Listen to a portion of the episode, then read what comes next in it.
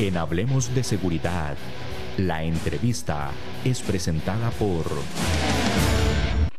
Sabemos que siempre te querés sentir seguro en este tiempo. VMA Seguridad. Te brindamos servicios como oficiales de seguridad, videovigilancia, common center, monitoreo, controles de acceso y detección de humo, venta, alquiler, mantenimiento de cámaras, alarmas y otros equipos. 2217-9700 o al correo ventas arroba vma.co.cr www.vma.co.cr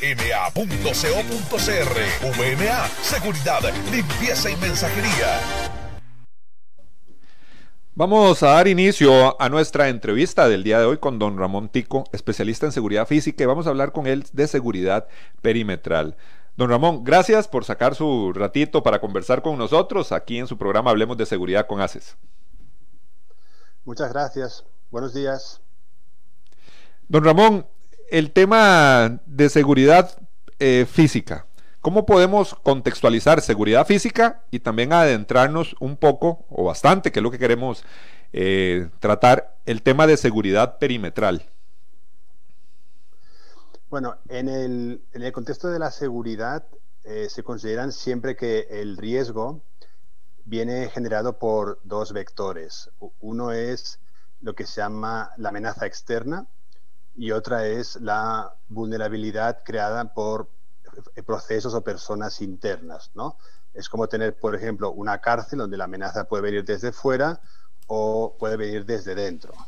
Entonces, en la seguridad física nos enfocamos en las amenazas externas y por eso en, todo cerramiento pues tenemos una zona de, de, ataque, ¿verdad? Que es la que queremos defender y una zona de defensa en la que se encuentra lo, defendido. Entonces, esto es lo que hace la seguridad física. Es decir, en, algún momento, hace miles o quizás cientos de miles de años, pues alguien descubrió que poner una valla de madera, de alguna manera, pues protegía los activos de, de las fieras. Luego vio que si la valla de madera pinchaba, pues era más eficiente. Luego vio que si ponía dos vallas de madera, eh, se tardaba más en poder traspasar el perímetro. Y luego vio que si ponían fuego, pues todavía era mejor. Y así, de esta manera tan sencilla, es lo que hace la seguridad perimetral, ¿verdad? Es proteger normalmente eh, los activos de ataques externos o en algunos pocos casos, como por ejemplo en, las cárceles, proteger eh, los de afuera de los de dentro, ¿no? Así es como, yo contemplo la seguridad física.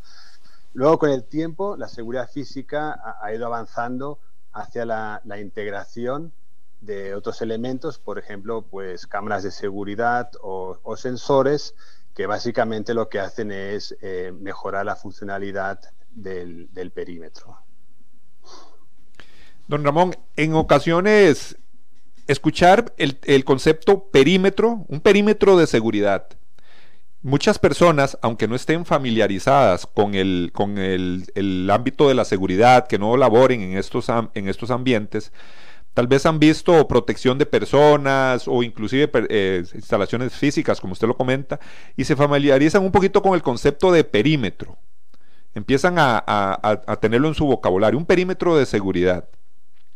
¿Cómo podemos explicarle a la gente cómo se establece un perímetro de seguridad? Hay, una, manera teórica y una manera pues práctica, ¿no? Eh, quizá la, teórica, que es, más simple, es básicamente, supongamos que estamos dentro de un círculo. Entonces, en el centro del círculo está lo que queremos proteger. Y luego está el tiempo de respuesta que dirá, si alguien rompe el perímetro, cuánto tiempo voy a tardar en reaccionar. Entonces, ese tiempo es básicamente eh, lo que define el perímetro más cerca o más lejano. La otra, es decir, el perímetro es el punto que queremos proteger, normalmente concéntrico o rectangular al activo que se desea pues, pues proteger. En la vida real, normalmente el perímetro está prefijado por una, un, territorio. Pues normalmente se quieren proteger pues predios o casas o urbanizaciones, fábricas, zonas francas que están dentro de un, espacio físico delimitado pues en un plano catastral. Entonces, eso es lo que marca muchas veces el perímetro y entonces eh, lo que se trata es de hacer un poco al revés, es decir, ese perímetro, ¿qué tiene que hacer para que desde dentro yo pueda estar seguro o pueda reaccionar frente a una irrupción de ese perímetro? Pero para ponerlo quizá un poco más fácil, el perímetro es la zona que queremos proteger. En, diversas situaciones, esos perímetros, eh, don Ramón, de seguridad pueden variar, ¿verdad? O pueden, no necesariamente son perímetros fijos, dependiendo la situación. Inclusive una empresa, una, un, hay un evento que va a realizar una empresa y se pueden extender perímetros o inclusive actos gubernamentales. Sí, aquí hablamos de perímetros móviles o temporales y bueno, sí, es, una, es una parte, digamos, que, que sucede no, no, con mucha frecuencia, pero el concepto es el mismo. Es, tenemos algo que queremos proteger, en ese caso no es, un no es un activo permanente, sino que es temporal y por ello pues el cerramiento eh, se utiliza pues durante un, un, tiempo, un espacio de tiempo. También es verdad que existe una combinación de ambos, donde, por ejemplo, eso si van a Estados Unidos lo van a ver mucho, o quizá en Costa Rica, pues el ejemplo sería una, una aguja de seguridad, ¿no? Donde ese perímetro se protege temporalmente, pero para según qué situaciones, donde no hay riesgo, pues se levanta, ¿verdad? Entonces, eso sería un ejemplo de un perímetro temporal. Hay un concepto también que hemos escuchado en seguridad, que la seguridad debe ser de, de 360 grados. Cuando hablamos de esos 360 grados, lógicamente estamos hablando de que la seguridad perimetral no puede dejar ningún punto vulnerable, pero también hemos escuchado que debe haber flexibilidad. Bueno, mi, conocimiento de lo que es el, 360 quiere, quiere, decir que la seguridad física forma parte de, de una seguridad mayor, ¿no? Okay. Entonces, eh, por ejemplo, supongamos que, queremos pues, proteger una, una, empresa, ¿verdad? Entonces, esa empresa se puede, proteger, proteger, con el perímetro físico, una valla, pues que está pues, a 100 metros de la puerta principal, pero luego en esa puerta principal eh, hay unas cámaras que ven hacia el perímetro y avisan al guardia de seguridad. Entonces, el guardia de seguridad está ahí para accionar si algo sucede o puede ser que haya un sensor automático que avisa a la central automáticamente. Entonces, todo esto es el 360. Lo importante es que luego está el factor, el factor humano. El factor humano que es, eh, digamos, en seguridad consideramos que hay tres vectores, ¿no? Uno son equipos, la otra son procedimientos y la otra es el factor humano. Por ejemplo, ¿qué, qué sentido tiene esforzarnos mucho en proteger el perímetro, la zona externa donde trabajamos, cuando luego permitimos que entren personas que no hemos quizá hecho un, control de, antecedentes, ¿verdad? Esto pasa mucho ahora con el tema COVID. El tema COVID, pues sí, hay muchos seguros, muchos, muchos, muchos protocolos, muchas historias, pero luego la gente, pues, al menos en España, eh, llegan a trabajar eh, positivos, ¿verdad? Entonces, todo lo que uno hizo el esfuerzo de seguridad, pues eh, se queda en poco. Entonces, 360 eh, significa, al menos para mí, eh, que la seguridad es algo que va más allá de una valla, de una, de una cámara, de un sensor. Es todo el concepto, incluso puede llegar a ser un tema de cultura de empresa, donde los mismos empleados están atentos eh, a ver qué está pasando. Eso en Estados Unidos es muy común porque, como sabemos, la gente llega al parque de las fábricas con armas, porque esto es legal ahí, y la gente pues está pendiente a ver qué, qué, está pasando también. ¿no? Don Ramón, es, ese concepto de esa cultura en materia de seguridad es muy importante, porque pareciera que por lo menos en Costa Rica, ¿verdad? Y me, parece que en muchos países de Latinoamérica hemos podido ver que exceso de controles, barreras perimetrales, esos controles de acceso a la gente, todavía no tenemos esa cultura y, más bien a muchos les molesta tanto, tanto control, ¿verdad? En, los puestos de ingreso principalmente.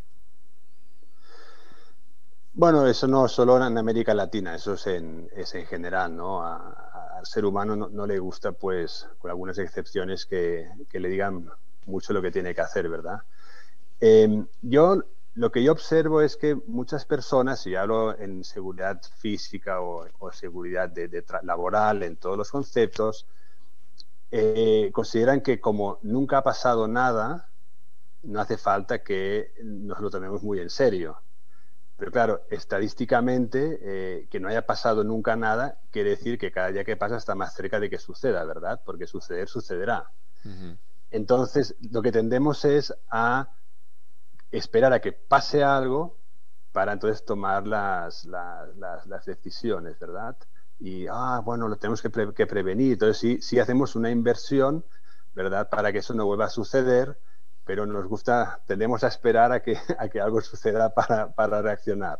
Eso es en todas partes, eso por no solo en América Latina. Sí, eso, es un, eso es un elemento interesante. Le voy a poner un ejemplo de, de lo que nosotros hemos vivido en materia de seguridad, por lo menos en nuestro país. Eh, instituciones públicas, la gente quiere ingresar, le piden su, identificación, pasar por un arco de seguridad, varios filtros, varios puestos, y la gente no le gusta. Pero, por ejemplo, van a instituciones, a embajadas, y pongamos el ejemplo de la embajada americana, y ahí hay controles, por lo menos en nuestro país, desde que empieza usted a hacer una fila para pedir la visa. Y la gente ya va mentalizada a que hay un tipo de seguridad perimetral, que hay puntos de, de ingreso, pero ya saben que es algo casi que cultural para ellos, entonces la gente sí se acomoda. Eso es algo que siempre criticamos aquí en nuestro país. Bueno, es el, es el, riesgo-beneficio, ¿no? Al final, la libertad-beneficio.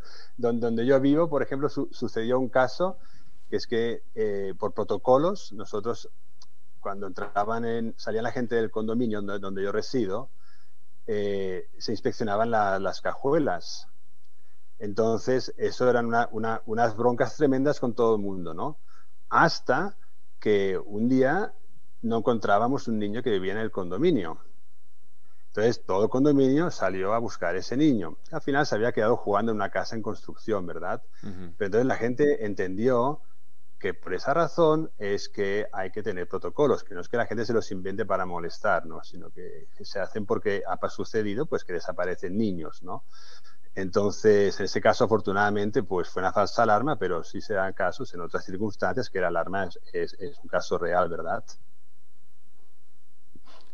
Don Ramón, el tema, siempre que conversamos de temas de seguridad, de perímetros, siempre el tema de los condominios se las trae. Mucha gente eh, se va a vivir un condominio por ese sentimiento de seguridad, ¿verdad? Prácticamente sus, sus, sus viviendas, ellos eh, tienen esa sensación, o tenemos esa sensación de seguridad y vemos un perímetro alrededor de todo el condominio. Eh, ¿Cómo se establecen esos perímetros?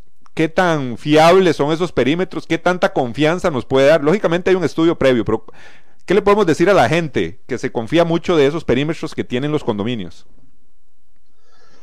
Lo que, lo que yo observo en el que yo vivo es lo siguiente, es decir, el, recuerda que hemos hablado de dos conceptos de seguridad, ¿no? Uno es eh, la amenaza externa y la otra es la vulnerabilidad que se genera dentro del perímetro por la gente que en ese caso habitan ahí, ¿verdad? Entonces, em, a la vez la seguridad no, no la ponemos porque nos levantamos por la mañana un día y la queremos tener, ¿no? Nos levantamos porque la, ponemos porque o forma parte del plan estratégico de esta empresa que quiere asegurar su continuidad de operación, ¿verdad? O porque, en otro caso, por ejemplo, un condominio, porque la gente invirtió en una vivienda, en un condominio, para sentirse seguros, pero también porque esta vivienda, como sabemos en el caso de Costa Rica, sostiene su valor, económico en el tiempo. Pero usted imagínese que invierte en un condominio y de repente hay una intrusión cada semana. Entonces, el, valor de esta inversión, que al final es el valor del activo a proteger, pues eh, se deprecia, ¿no?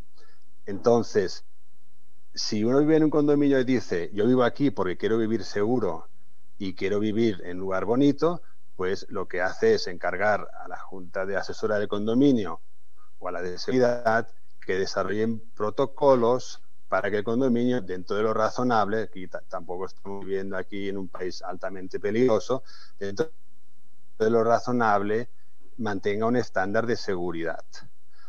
Pero, nuevamente, de nada sirve hacer una inversión que es, que es costosa además en proteger el perímetro si luego, por ejemplo, los mismos condóminos prestan tarjetas de acceso pues a, sus amistades o cuando se va alguien del condominio ya no reside más, se lleva las tarjetas, ¿verdad? Por eso digo que es la parte de inversión en, seguridad física y humana, la parte de procedimientos y también la parte de la formación de la gente eh, que en ese momento vive en el condominio, ¿no? Es, son, tres patas siempre. Aquí tenemos, don Ramón, otro, otro ejemplo en, nuestro país eh, que es, bueno citarlo, es bueno comentarlo. El tema de, eh, hace poco se construyó un edificio, el edificio de la Asamblea Legislativa, un edificio nuevo, que por muchos años eh, se quiso construir.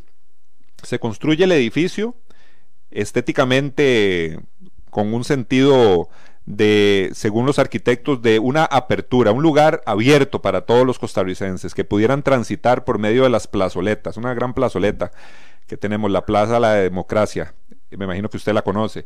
Se instala ese edificio, un edificio casi que de puertas abiertas, con accesos desde, las, desde estas rampas de la Plaza de la Democracia, con vista hacia el interior del edificio, tres pisos abajo, casi hacia el sótano donde está el plenario legislativo un concepto que tenía el arquitecto de una transparencia del quehacer legislativo. Pero lógicamente, más hablando de sistema legislativo, se presentan manifestaciones, se presentan huelgas y ya después de todo construido se empieza a pensar en esos perímetros que deberían existir, perímetros externos, eh, barreras físicas. ¿Qué, opinión le, contempla a usted esto? ¿Ha visto un caso parecido en otras partes? Bueno, eh, la respuesta es no, pero me parece que la, idea de hacer un, edificio abierto es, puede ser positiva, ¿verdad? No, veo, no soy quien para juzgar si es una buena o es una mala idea. Pero lo que sí es real es que si uno no pone perímetros físicos, entonces tiene que mejorar muchísimo la capacidad de, observar o de detectar, ¿verdad?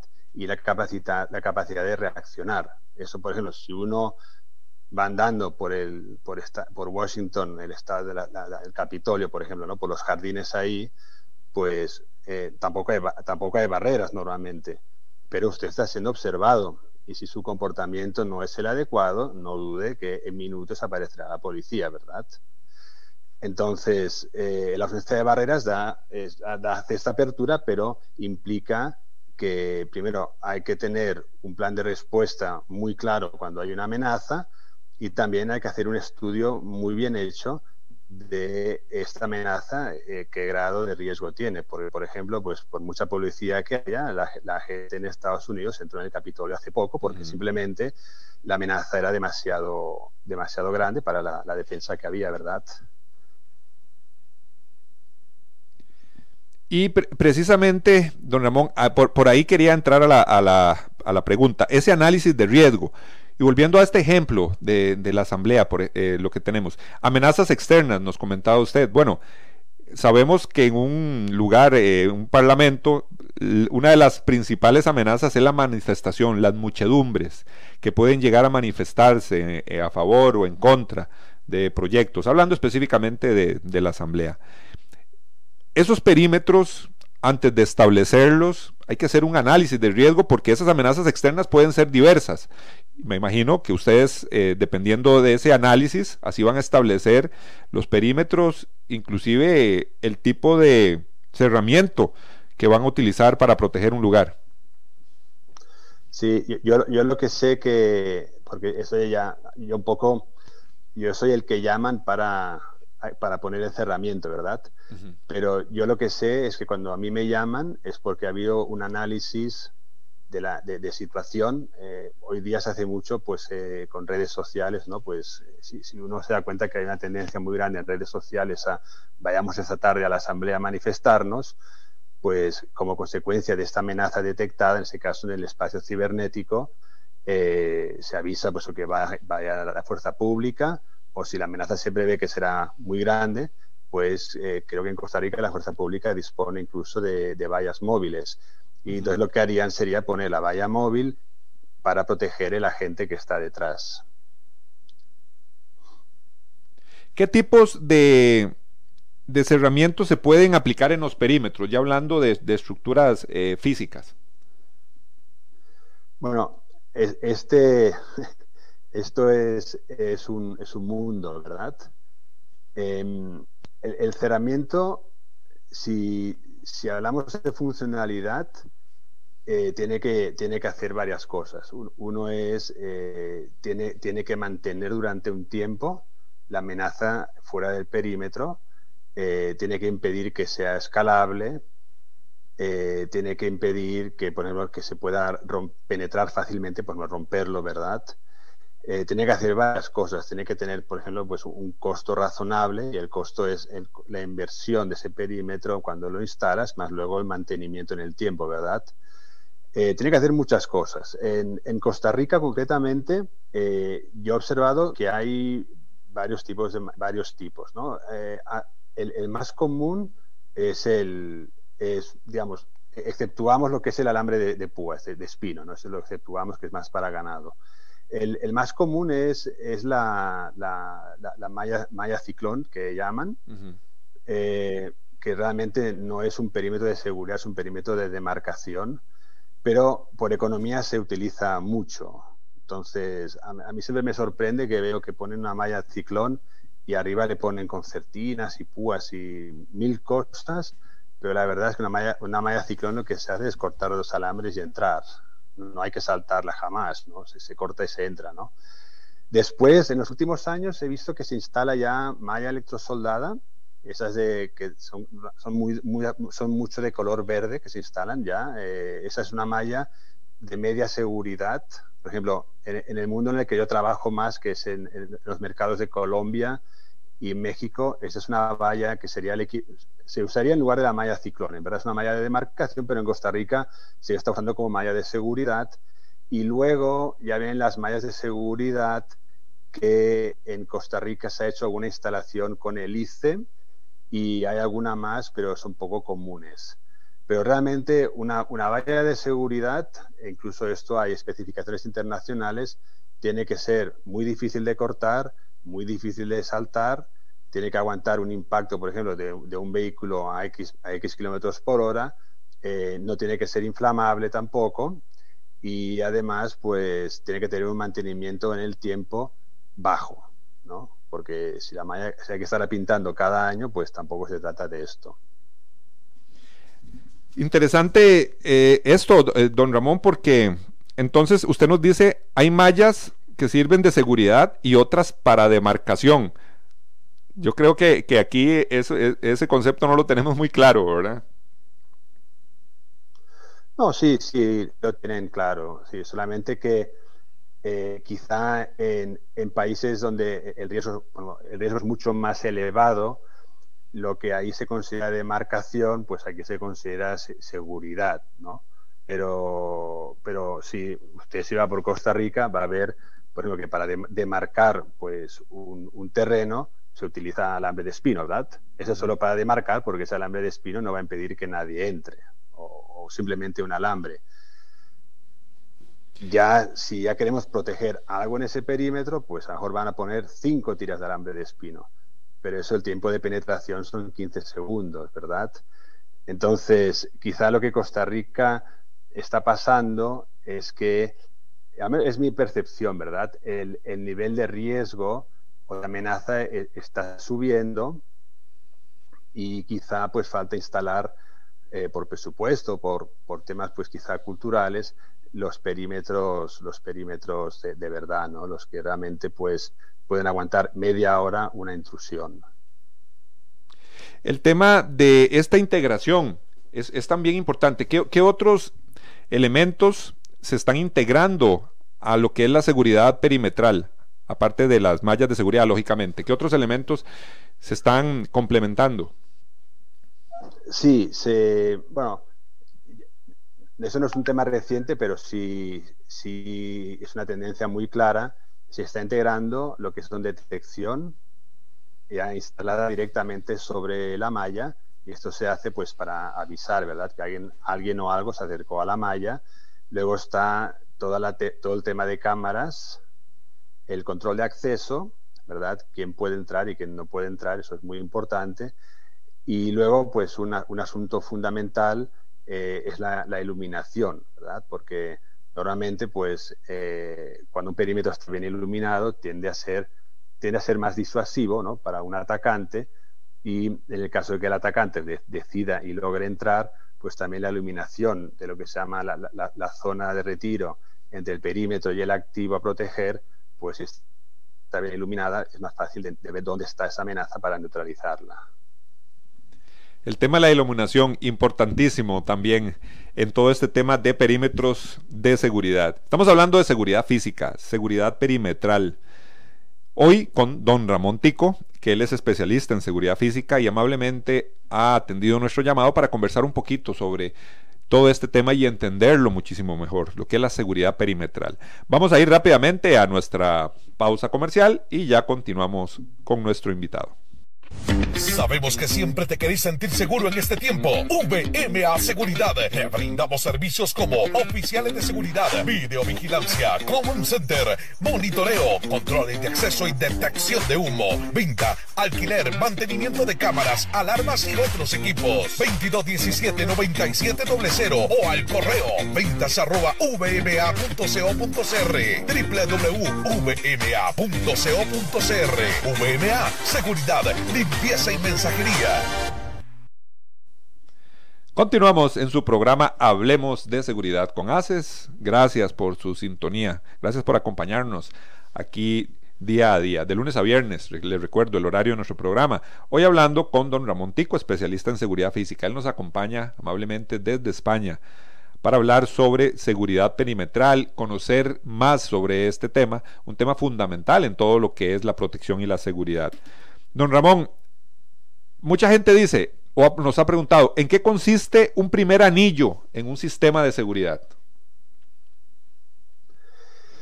En, habitualmente el primer anillo, sea en seguridad física o seguridad eh, cibernética, es el anillo que tiene que generar un atraso, un atraso a la amenaza o detectarla cuando todavía no ha llegado al perímetro. Eso es lo que hace el anillo. Podríamos, podríamos decir que este primer anillo es únicamente de detección y para tratar de minimizar el ingreso o, retardar el ingreso. retardar el ingreso, sí. Sí. El otro concepto importante que, nosotros, mucha gente nos ha preguntado cuando hablamos de perímetros, es quién se encarga de establecer perímetros, perímetros de seguridad. Bueno, esa es una muy buena pregunta esta. Y a, veces también me lo pregunto cuando he ido, a ver perímetros instalados. sí. No, normalmente el, perímetro, y hablo por experiencia, ¿verdad? lo deseable es que un profesional en seguridad, eh, después de, analizar las amenazas y tiempos de respuesta, pues eh, defina una especificación técnica para ese perímetro. Y entonces, ese perímetro eh, que dice, bueno, al final él dijo qué es lo que tenemos que poner en ese, en ese, en ese, predio. Luego el agente de compras, ¿verdad? Entra en el mundo de la, de la oferta y pide precios. Entonces, eh, aquí hay un, balance, ¿no? Porque, por un lado, el, técnico dice, tenemos un perímetro que tiene que darnos 15 minutos de, por ejemplo, 15 minutos de resistencia, pero eh, el, que tiene que hacer la inversión dice, hombre, es que 15 minutos sale muy caro, no podemos utilizar 10 minutos, digo, no podemos utilizar 5. Entonces, en esa negociación... Eh, se decide qué perímetro se instala, ¿verdad? Entonces, yo diría que en una empresa, o al menos mi experiencia es que a no ser que hablemos de, del mundo militar o carcelario, policial, donde quizá la sensibilidad al riesgo es más elevada pues, que en el mundo civil, en las empresas lo deciden a, medias entre los gerentes y los especialistas en seguridad. Hemos hablado mucho de las, de las, mm, eh, de las mallas de seguridad, pero también existen los muros, muchos asesores, muchos especialistas en ocasiones llegan y lo que recomiendan es subir la altura de los, de los muros, el alambre concertina o el alambre de navaja, le decimos aquí. muchas de las recomendaciones van, van por ese lado, pero me imagino que todo este tema va más allá. Bueno, eh, en, principio, eh, los muros, los muros de, hormigón, hablemos así, ¿no? Pues eh, son perfectamente válidos. No olvidemos que eh, el más grande del mundo está hecho de piedra, ¿verdad? Em, el único problema quizá que tienen esos muros es que es que no permiten ver al otro lado. Entonces, si la amenaza externa, bueno, supongamos que dentro del perímetro hay un, hay un equipo de vigilancia que hace las rondas, ¿verdad? Entonces, ese equipo, el no poder ver al otro lado del perímetro, lo, lo expone. claro. Y por eso aparecieron los, las, barreras, las barreras, ¿verdad?, hechas con malla electrosoldada porque permiten ver al otro lado. Por otra, por otro, digamos, del mismo modo, el que está del lado de ataque también puede ver lo que está en el lado de la defensa, ¿verdad? Entonces, es, un, es un equilibrio esto. Yo digo, según para qué situaciones es mejor ver a través y según para qué situaciones, pues quizás mejor mantenerlo bien cerrado, ¿no? Ahora, si por ejemplo eh, en el perímetro queremos poner pues que ponemos una, una, cámara PTZ o fija, entonces es bueno que la cámara pueda ver a través del perímetro. Entonces, por eso a veces eh, se ponen, las, se ponen las, las, mallas electrosoldadas, porque si uno quiere ver una PTZ, ver el perímetro en un muro, en un muro sólido, la tienes que poner encima del muro, obviamente, para ver fuera, lo cual eh, es muy fácil de, neutralizar esa cámara, ¿no? De un golpe la, rompes, ¿verdad? Entonces, por ejemplo, en el mundo militar, en el mundo carcelario, en ese mundo eh, tienden a ser perímetros electrosoldados de malla para poder ver hacia el otro lado. Claro. no tener puntos ciegos, puntos ciegos, ¿no? Es lo que, se, lo que se dice. Y, esos, esos puntos ciegos lo hemos visto en muchas casetas de, seguridad, que eh, son, son muros, ¿verdad? Y la caseta está como, como introducida, ¿verdad? No, no tiene, el, el oficial de seguridad no tiene visibilidad y una amenaza o una persona que le quiera hacer daño o que quiera ingresar, en algunas ocasiones cae directamente a la, caseta del oficial. Todos esos elementos se deben contemplar en, esos perímetros, ¿verdad? La instalación adecuada de las propias casetas donde ellos están. Sí, eh, como siempre, depende de, la amenaza que, se espera, ¿verdad? Que, en el estudio que se hace, pero es evidente que eh, eh, poner una una caseta de oficial en el perímetro o como parte del perímetro, pues no ser que tenga un respaldo dentro del perímetro, decir, como dos casetas, ¿verdad? Pone en riesgo a eso, a ese oficial. Lo que pasa es que, que yo creo que sucede muchas veces ese mismo oficial se pone, se pone en funciones de control de acceso también, ¿verdad? Entonces lo, mejor es que entre el perímetro ya pues cualquier activo, y aquí pues los seres humanos es el activo más preciado, haya una cierta distancia para que, bueno, si el riesgo es demasiado elevado, pues la persona pueda retirarse. También existen esas barreras naturales que mucha gente utiliza en perímetros. Por ejemplo, hemos visto el, el bambú, por ejemplo, que es muy tupido, ¿verdad? Entonces, eh, mucha gente lo utiliza como una barrera de protección para demarcar un perímetro y, lo consideran un elemento de seguridad importante, algún tipo de estas barreras naturales. Eh, bueno, la primera barrera que se usó seguramente era de, algún, algún, elemento natural, supongo yo, hace muchos miles de años. Es decir, eh, todo depende de, qué es la, cuál es la amenaza que estamos esperando. Por ejemplo, si un, un elemento sólido como el bambú, pero, pero mecánicamente muy, muy resistente, pues seguro que hace su trabajo. No, no, no lo dudo que lo hace. ¿eh? Lo que pasa es que, claro, eh, no soy experto para decir cuán fácil es que el bambú arda o no arda, ¿verdad? Pero yo creo que en el caso de este, pues habría que ver un poco eh, si es un material inflamable. Don Ramón, con lo que hemos conversado el día de hoy, nos damos cuenta lo importante de integrar toda esa parte de la seguridad, el tema de la seguridad perimetral con barreras físicas, con el tema de cámaras y también la respuesta. Usted nos ha hecho mucho énfasis en el tema de la respuesta, ¿verdad? Porque definitivamente nada, poco se hace teniendo mucho, mucha protección como malla, alambre, si no hay una respuesta cuando ya se logra la intrusión. Es correcto. Es, es que en, seguridad, pues eh, hablamos, siempre de, en inglés de las Ds, ¿no? Que es, es, eh, detectar, retrasar, ¿verdad? Pero también está luego la, la R de reaccionar.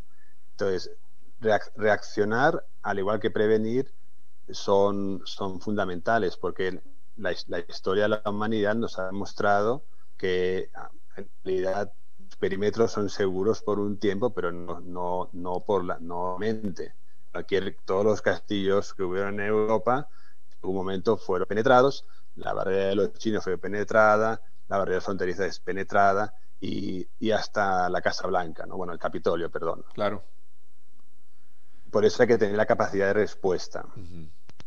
Fundamental eso, eso que nos ha explicado hoy don Ramón. Don Ramón, muchísimas gracias allá este, usted en España. Gracias por haberse tomado su, tiempo y conversar con nosotros y esperamos tenerlo en más programas aquí en Hablemos de Seguridad con ACES. Claro que sí, muchas gracias a ustedes también. Muchísimas gracias a don Ramón, especialista en seguridad física. Hoy hablamos de seguridad perimetral y gracias a ustedes por su compañía día a día aquí en su programa Hablemos de Seguridad con ACES. Y ahora los dejamos con la invitación para nuestro próximo programa. Asociación Costarricense de Empresas de Seguridad y Afines presentó Hablemos de Seguridad. Hablemos de Seguridad. Hablemos de Seguridad. Con ACES.